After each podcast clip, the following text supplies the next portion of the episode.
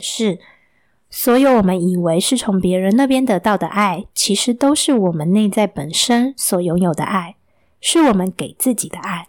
只不过把爱投射到对方身上，误以为爱是从外面而来的。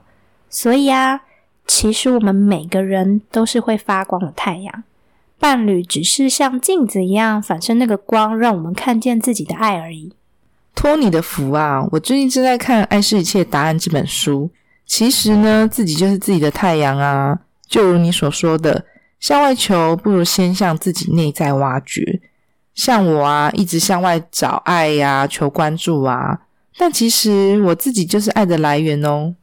我们不可能感受到自己所没有的东西啊。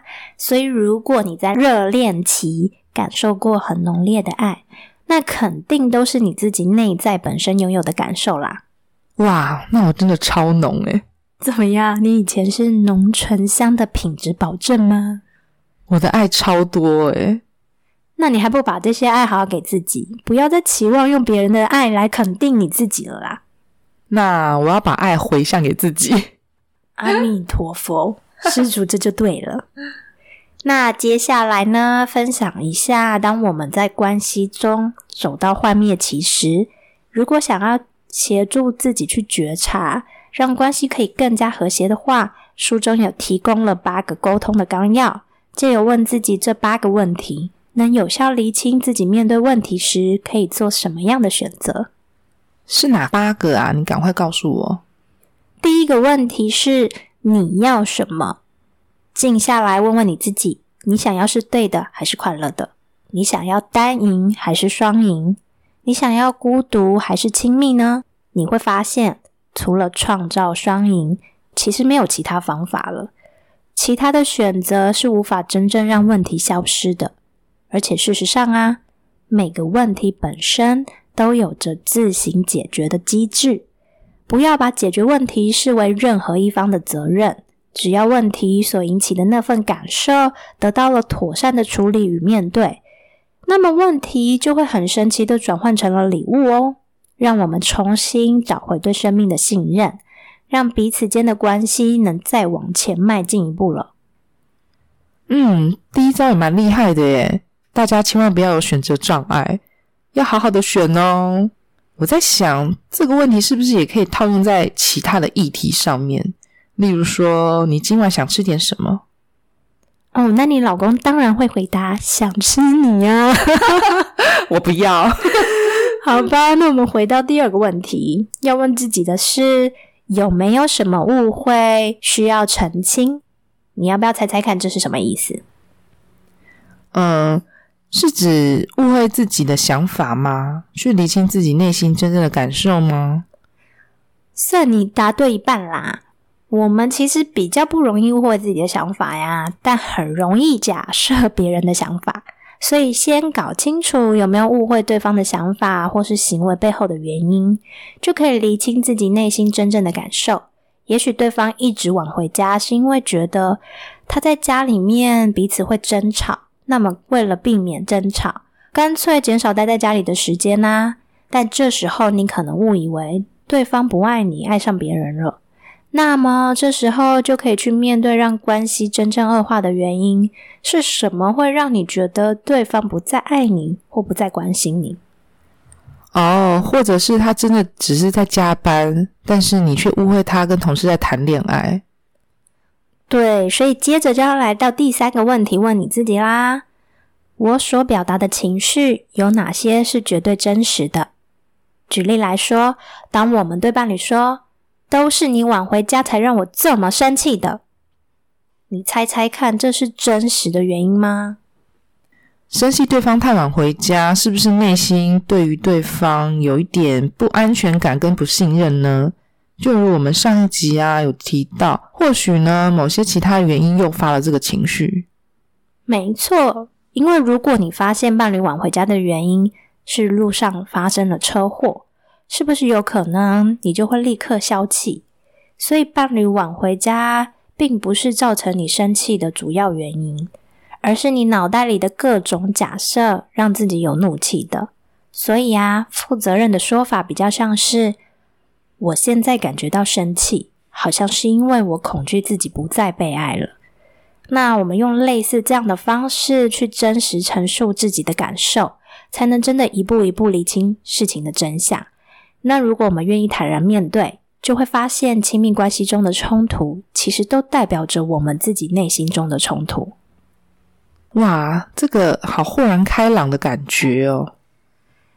接下来第四问：我或我伴侣的情绪是否似曾相似？当你在上一个问题发现自己的情绪是什么之后，应该就会发现那个情绪在更早之前就曾经出现过。那么你就知道不是伴侣让你有这种感觉的。接下来让你猜猜看，第五个问题是什么？其实蛮简单的啦，就是延续第四个问题而已。哦，我知道，我知道，是不是问自己跟对方是否跟我有一样的情绪？你说的这不就是刚刚第四个问的问题吗？是吗？你确定有认真听我说吗？我们已经要前进到下一步了啦。所以第五个问题是：这种情绪从何而来的？在上一步骤是认出情绪是什么，感受是不是曾经在哪个时期也曾体验到？现在就是去找出熟悉的情绪，是不是在小时候与各种家人互动时就已经感受过了？然后与伴侣分享情绪的由来。这样做的话呢，可以让你不再把伴侣当做敌人，也会让伴侣跟你站在同一边哦。诶，我刚是不是灵魂又去别的地方散步？你刚说第五招，这是一种化敌为友的概念吗？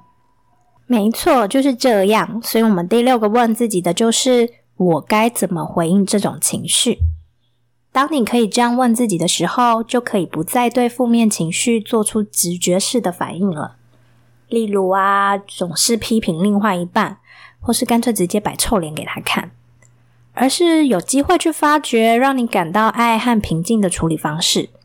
另外啊，作者还说，一般而言，情绪都不会在我们身上停留超过六分钟，除非我们为情绪建造了一个家，让它在心中常住了下来。但看到这里，我就有个疑问啊：为什么我女儿常常一哭就是半小时起跳啊？莫非她已经变成了建筑达人了吗？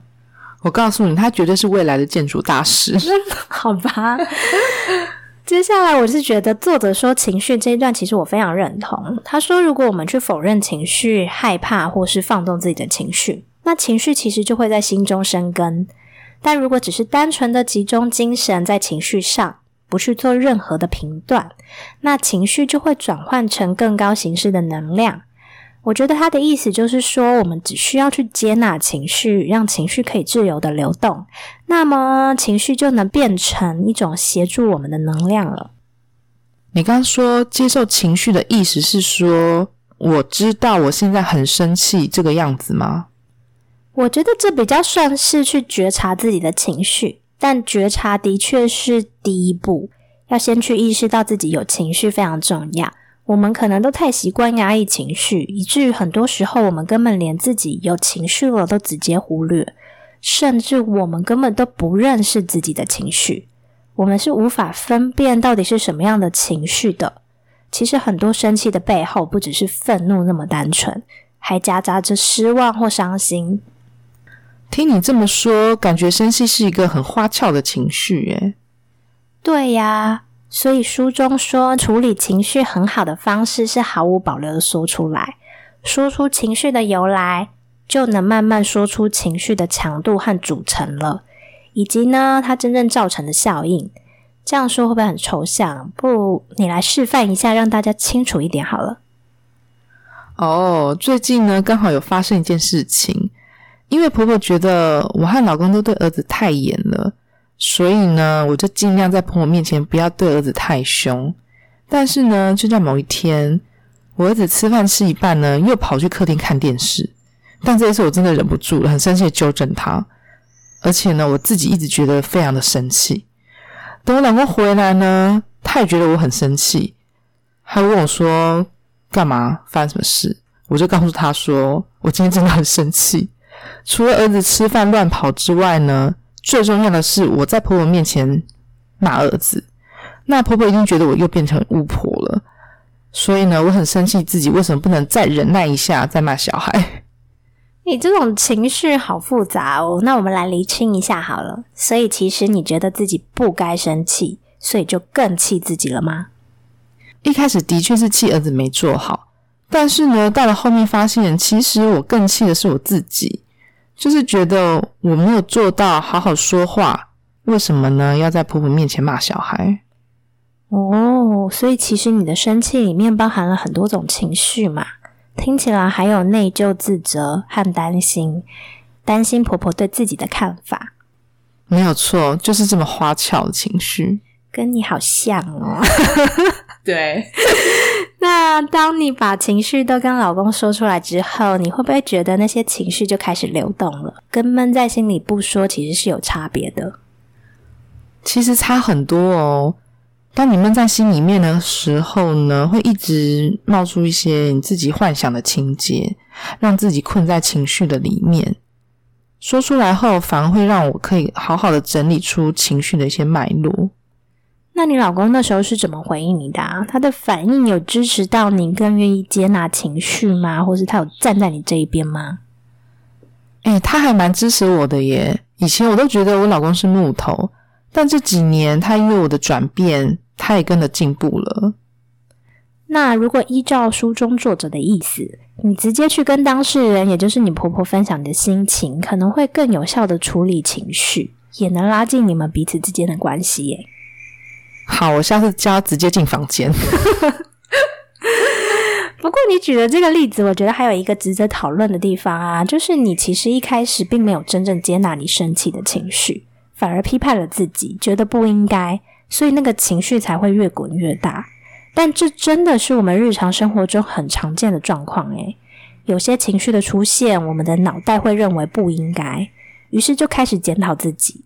然后就衍生出更多我不够好的感受来折磨自己了，就是觉得，哎呀，我怎么又在朋友面前骂小孩啊？我应该把小孩拉到房间骂才对。但是呢，也有你说的，就觉得自己不够好啊，没有做好这件事情。好喽，那我们就继续回到第七个问题：情绪背后有哪些感觉？作者认为，在化解情绪之后，会在追求完全自觉的过程中，开始感受到空虚感。空虚感就包含了寂寞、无助、绝望、迷失等等。我们其实都很害怕这些体验，于是成为了我们大多数人限制性信念的主因。因为我们最大的恐惧，就是怕自己被这些感觉吞噬，而不再保有自我。但如果我们能不再把这种无力感当成敌人，而当做自己的一部分，也许我们就会少很多去用激烈情绪逃避空虚感的状态了。讲到这里，你有听懂作者想表达的吗？呃，是激情过后的空虚感吗？是不是？还是说你再解释简单一点？不是激情过后的空虚，是为了以防空虚，所以我们要去激情一下啦。其实我也不知道他怎么解释。诶，我突然好像有点懂诶，就是大家太害怕那些空虚寂寞的无助感，所以呢，就是要找一些理由啊，让自己被情绪困住。但对我而言，情绪有出口其实蛮爽快的耶。好啦，我得承认自己对作者在这里说的空虚感有点陌生，或是说有点不确定。不过我回想了一下呀，什么时候曾经感到空洞或无能为力？好像就是当我开始发现许多让我不舒服的感受都是来自于过去我未完成的课题时，我就不能再怪当下的人事物啦。但这也就意味着我不能再用过去的认知过生活。某个程度，不是也代表了我不再是我原本以为的自己了？所以呢，我不能再用过去惯有的模式面对生命中发生的事情。那么好啦，问题就来了。究竟该从哪里开始去改变呢？好像会有一阵子的迷惘时间，或是可能会有短暂的时间，担心自己根本无法穿越课题的那种无助感。我这样说，你有听懂吗？还是其实我越讲越复杂了？嗯，你这样说我可以理解，就是没有办法找出其他的理由去证明自己没有问题，因为有很多问题都是自己要去面对的。但又无从下手，所以会产生一些无助感。对啊，就像你最近发现你很需要别人对你的认同或关爱，但你也清楚从别人那里要不来嘛。第一个反应不就是会问说，那要怎么做啊？但其实没有任何方法。要去做些什么才能解决？其实是脑袋习惯性的思维而已。唯一能做的就是接纳自己的状态，接纳不知道该怎么办的自己。于是可能就会慢慢体验到什么是完整，而不再把空虚无助当成敌人，想要消灭他们了。哎，对，我上次真的有要问你该怎么做，但是后来呢，我也忘记这件事情。每件事情你都说忘记了，所以你到底平常脑袋用来记什么啊？吃的事情我都会记得哦。好吧，我觉得你的脑袋长在胃里面哦。终于，我们要来到第八个，也是最后一个问题了。要问自己：我能不能用爱来回应这种感觉？其实，只要我们不选择爱，就是在选择恐惧。恐惧别人会伤害自己，所以赶快先筑起心墙，确保安全。那么，爱人就会变成敌人啦。其实，只要在面对那些使我们感到害怕、压迫的感觉时，可以选择爱，那我们其实就选择了比感觉还要伟大的东西，同时也才能真正的确保自我。因为在本质上，我们每个人的组成都是爱呀，所以真的可以用爱来发电呢。那你的电到底打算用来干嘛？我要电死一堆肌肉猛男。身为人妻，你真的只能出这张嘴了。我真的希望老公不要听这一集，好吧？那我给你一点任务，扭转你的形象。你赶快总结一下沟通的八个问题是什么？好了，好哦，我来喽。第一，你要什么？第二，有没有什么误会需要澄清？第三，我所表达的情绪有哪些绝对真实的？第四。我和伴侣的情绪是否似曾相识？第五，这种情绪从何而来？第六，我该怎么回应这种情绪？第七，情绪背后有哪些感觉？第八，我能不能用爱来回应这种感觉？这八个问题我都会放在资讯栏中，然后呢，马尼也会帮大家做成图片，大家可以记下来。然后呢，作者说他是把它贴在冰箱上，在问题发生的时候提醒自己。那我觉得是可以记在手机里面，当我们需要的时候就随时拿来问问自己这些问题。那图片呢，我们都会把它放在我们妈妈搞什么鬼的社团当中，大家可以去社团里面看看哦。在每天聚焦于外的忙碌生活中，你有多久没听听自己内心的声音了？你想认识自己，与自己真诚的沟通吗？你想探寻自己人生的更多可能吗？你想深入内心，与自己的过去和解吗？你是否知道，我们生命此刻的状态早已写好剧本，埋藏在潜意识之中？只是自己没有发觉而已。潜意识中的信念决定了我们的行为，而行为又会决定生命的方向。因此，命运是掌握在自己的一念之间。想要翻转人生，就要从根源着手，挖掘内心深处的限制性信念，解锁潜意识的密码，才有机会创造属于你的理想生活。我是维尼，因为经历了离婚，踏上了自我疗愈的旅程，透过各种心灵的探索，看见自己灵魂的本质，也找回了真实的自我。因此，在我疗愈并照顾好自己之后，想要陪着更多人找回心灵安放的力量，我擅长使用心灵投射牌卡，带领您走一趟潜意识之旅。我会用真实反映内心的欧卡，以及排出灵魂蓝图的原型卡，陪着你透过自己的潜意识视角，觉察生命现状的成因，中断旧有的模式，找回自己的内在力量。让我们一起透过与自己的沟通，学会拥抱自己，爱自己。如果你准备好要面对自己。开启一趟向内在探索的旅程，欢迎到我的 Facebook 粉丝专业观看更详细的牌卡咨询服务内容。请在脸书上搜寻“维尼与不完美的私密对话”，或是到资讯栏中点选连结。那讲完这八个，是不是可以收工了？还有什么需要说吗？当然还有啊，因为我们只有讲完前面两个阶段，接下来要讲后面的阶段了。当在亲密关系中因为失败和无力感而想要放弃的时候，就是一个很清楚的指标，表示内省阶段要开始了。有没有觉得天哪，已经磨练自己要如何平静的面对痛苦和冲突还不够，怎么还有更多要发现的？这太刺激了吧！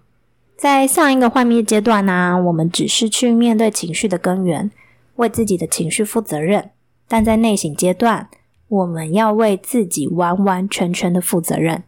内省是检视自己内在所有的感觉和想法，终极目标呢，就是让自己和内在所有一切都能和平相处，并且用爱面对。所以，如果你无法承认负面丑陋也是自己的一部分，那就无法真正的爱自己，更无法去爱伴侣了。内省阶段呢，就会发现伴侣的状态就反映了你的内心世界。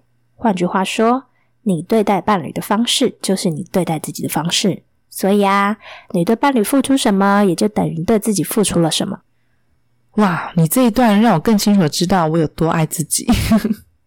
是怎样？你有为老公付出很多吗？心灵的还是肉体的？我有送他一支电动牙刷哦。原来你喜欢有刷毛的触感哦，你的碗好大哦，太逼人了。那你赶快说一下内省到底要醒什么？在幻灭阶段的时候，当处理了几次空虚感之后，又再度遇到撞墙期，我们就很容易干脆告诉自己：好吧，那代表我跟这个人不适合。其实我根本不爱他，或是我们的婚姻一开始就是个错误，然后就想从关系中逃走。因为几乎所有人都会误以为放弃是救命的稻草，而且其实放弃是最容易的。但其实我们都还有另外一条路可以选啊，就是去穿越我们自以为的高墙，放下一些坚持或是自以为过不去的坎吗？大部分人都会拥有的高墙，其实就是受害者监牢。但说真的，大部分人都不喜欢“受害者”这个词，也都会极力否认自己有在当受害者。你知道为什么吗？为什么？讲到受害者，你会有什么感觉，或是联想到什么？嗯，受害者感觉就是很弱势啊，很可怜啊。没错，就是感觉在弱势的一方。那大部分人其实都不会喜欢自己很弱的感觉嘛。那就会下意识的不承认自己是这样的，但其实我们普遍而言，都真的蛮常落入受害者的角色中。哦，像我以前跟婆婆不和的状态下，我就是把自己套入受害者的角色，感觉自己楚楚可怜，没有人疼爱。在心理学中啊，有一个很经典的理论，叫做卡普曼的戏剧三角，将人际互动分为受害者、迫害者与拯救者。而值得注意的地方是，这三个角色常常会发生在同一个人身上哦，会自己轮流扮演这三个角色，形成一种循环。但这些循环是怎么演变的啊？在遇到问题的一开始啊，不论时间是长是短，通常我们都会先采取站在受害者的位置看事件。受害者就是会认定自己受了委屈，承担了不是自己犯的错误，感觉自己可怜。无助，需要依赖他人。不过这种感觉并不好受嘛。于是接下来，我们处理问题的机制会开始倾向于把错误推向外界，让自己可以来到迫害者的位置。只要可以找个人来怪罪，就能逃离当受害者的悲惨感受啦。因此呢，伴侣当然是首当其冲、最好怪罪的第一人啦。或是我们也蛮擅长怪罪环境。那么，如果到最后我们发现我们无人能责怪的时候呢？我们甚至会成为迫害自己的迫害者，责怪自己没做好，鞭策自己要非常努力追求进步。所以，受害者与迫害者常常是一体两面的。哦，原来是这样一条龙的概念哦。其实受害者和迫害者听起来都不太开心，对吧？那会不会有些人其实还乐在其中而不自知？我相信其实有很多人是不自知的啊，所以我们现在才要来说说这个，让大家知道啊。毕竟当受害者好处多多，所以过去我也蛮习惯把责任向外推，不愿真正为自己负起责任的。受害者心态就是觉得自己惹人怜呐。只有受害者和迫害者的话，这个戏剧就太无聊了，对吧？我们都会想要转台，所以这种时候就要让拯救者登场啦。拯救者就是仿佛有一股使命，要帮助受害者解决困难。他会带着一股优越感，踏进别人的领域中，企图掌控一切，然后呢，让一切变成他自己觉得没问题的状态。拯救者就会容忍一切，甚至牺牲自己，去平息受害者与迫害者的不满。但其实却没有发现哦，是他自己让受害者可以继续软弱，也让迫害者可以继续放纵的。因为受害者就是觉得自己值得被救啊。所以当年你陷入婆媳大战中的时候，你期望谁来救你啊？全世界的人。但你最后不是也发现谁也救不了你吗？能救你自己的当然只有自己啊！所以其实我们也会扮演自己的拯救者哦。就是当我们受够了当受害者或迫害者的那种感受时，就会开始介入，然后想尽办法去解决困境。不过，若是我们一直深陷受害者监牢，没有真正负起责任、跨出局时，拯救者也会开始慢慢感到疲乏。到最后又会回到了受害者的状态，就像我们有时候也会想当个拯救者，跟男朋友谈分手，但结果啊，还是当回了受害者，一直继续在一起的感觉。戏剧三角其实是非常自虐的状态啊，所以作者才会称为受害者的监牢，意思就是我们会关在里面，一直不断的转换角色。还会让身边的人去填补另外两个角色的空缺，自导自演的演一场大戏，很多时候呢都还不自知已经陷入在循环之中喽。而且伴侣还会依据你当下扮演的角色而去出演了相对的配角，所以我们大家都可以去奥斯卡领奖啊。对呀，那我怕大家对三个角色的概念还是很模糊，所以我们来简单的演一下吧。假设马尼是丈夫，然后我是妻子，对话就会像下面这样子：老公，下周儿子打预防针那天，你要记得提早下班带他去哦。啊，我忘记儿子预防针是下周二，诶那天老板说要开会，我可能无法提早下班。我不是早就告诉你那天妈妈需要我回去帮忙了吗？平常都是我自己在照顾儿子，诶假日你也常常加班不在，难得请你帮忙一次，有这么难吗？你是不是根本没有把我们放在心上？我知道平常真的辛苦你了，但我不是出去玩呢，而是为了这个家努力赚钱。你怎么能说我不把你放在心上呢？那你想怎么样？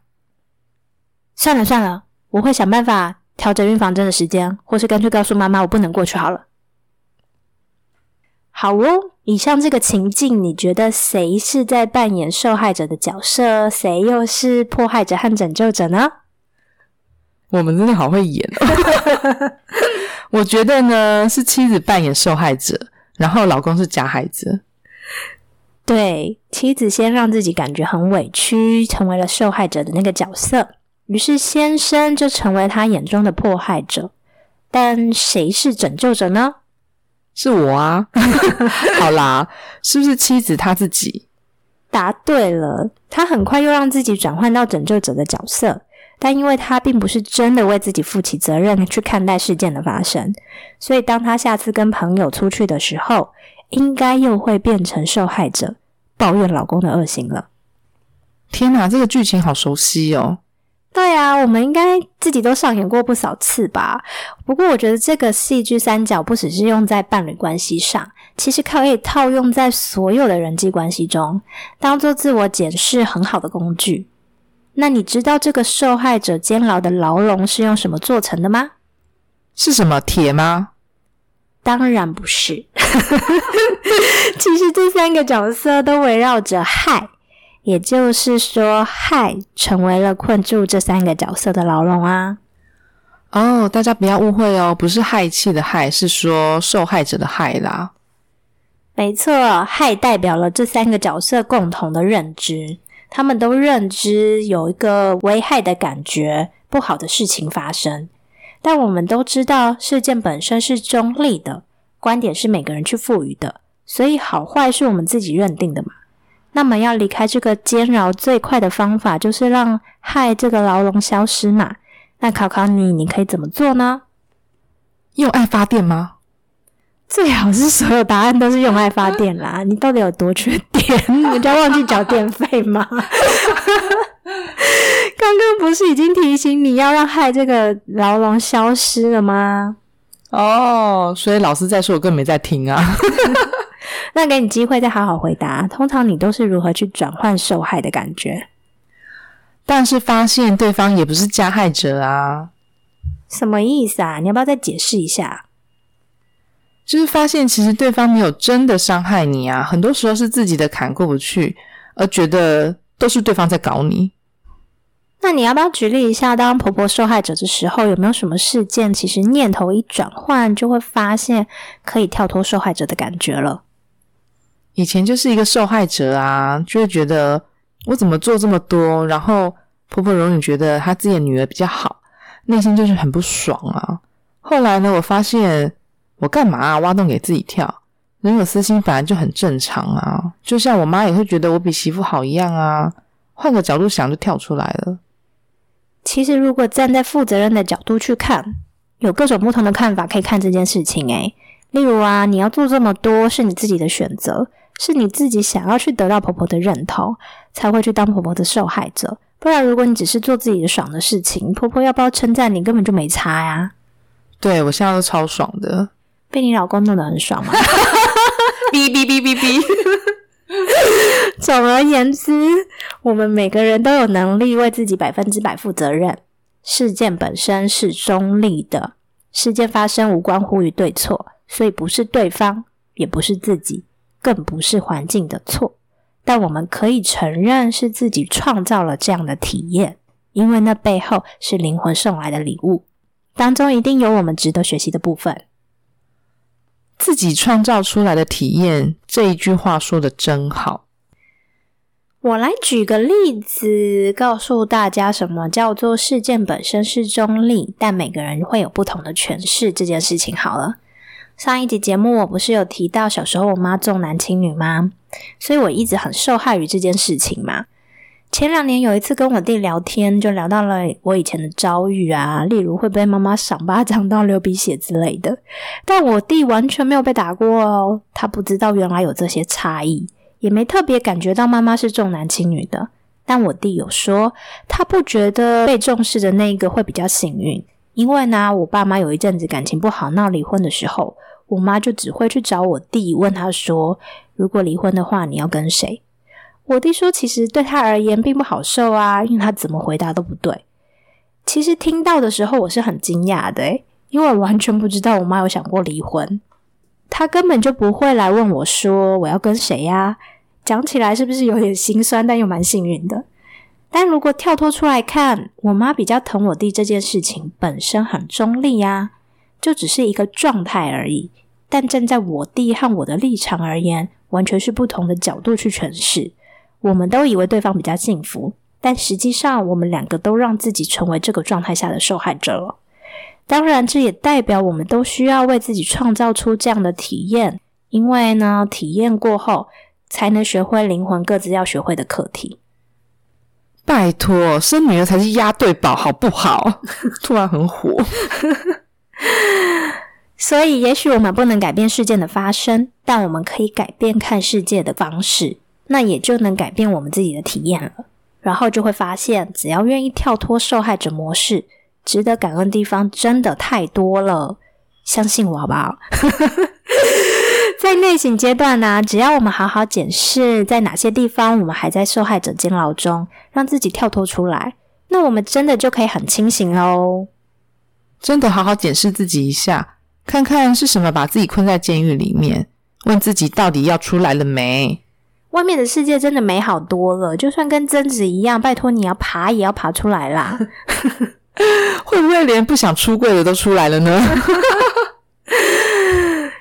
当我们穿越怀疑的迷雾，不再盲目，仍看见自己的本质的时候，就会达到了第四个，也是最后的启示阶段。也许启示阶段会来来去去，时间有时候很短暂，而且常常可能呢又回到前面几个阶段了。但一旦收到了启示，就会有很深远的影响。启示呢，其实就只是我们去发现那些早已存在我们之内的事物而已，让自己的人格与灵魂重启通讯。一旦我们得到的启示越来越多，越来越深刻，我们的本质其实就会慢慢的渗透到所有的行为当中了。让自己在生命当中能发光，最后，当我们学会了允许真实的自我，也就能允许伴侣也去忠实的呈现他自己了。让我们拭目以待吧！拭目以待什么？你展露真实的自我吗？那赶快唱歌一下！还是一道光，如此美妙。好啦，在你的破音声当中，我们要说说《亲密关系》这本书，我真的强力大推，大家真的要去找来看。毕竟节目我们只能挑重点说，还有很多值得阅读的内容都没有时间可以分享。那虽然这本书在台湾已经绝版买不到，而且呢，连二手书竟然都不见踪影，但图书馆是还借得到的哦。而且呢，可以考虑买简体版来看。这一集实在太丰富了，回家我要听两遍。我下次考你哦。虽然还有很多可以说的啦，但我们今天真的就到这里结束啦。如果喜欢我们的节目，麻烦记得按下订阅，也欢迎来脸书的社团“妈妈搞什么鬼”与我们聊聊哦。链接都在资讯栏中，那就下回见啦！记得要想我们哦，拜拜拜拜。你觉得宇宙目前给你最大的挑战是什么啊？公婆和小孩。那你觉得目前灵魂送你最大的礼物是什么？靠摇还是公婆跟小孩？他们真的是你这辈子的业障哎。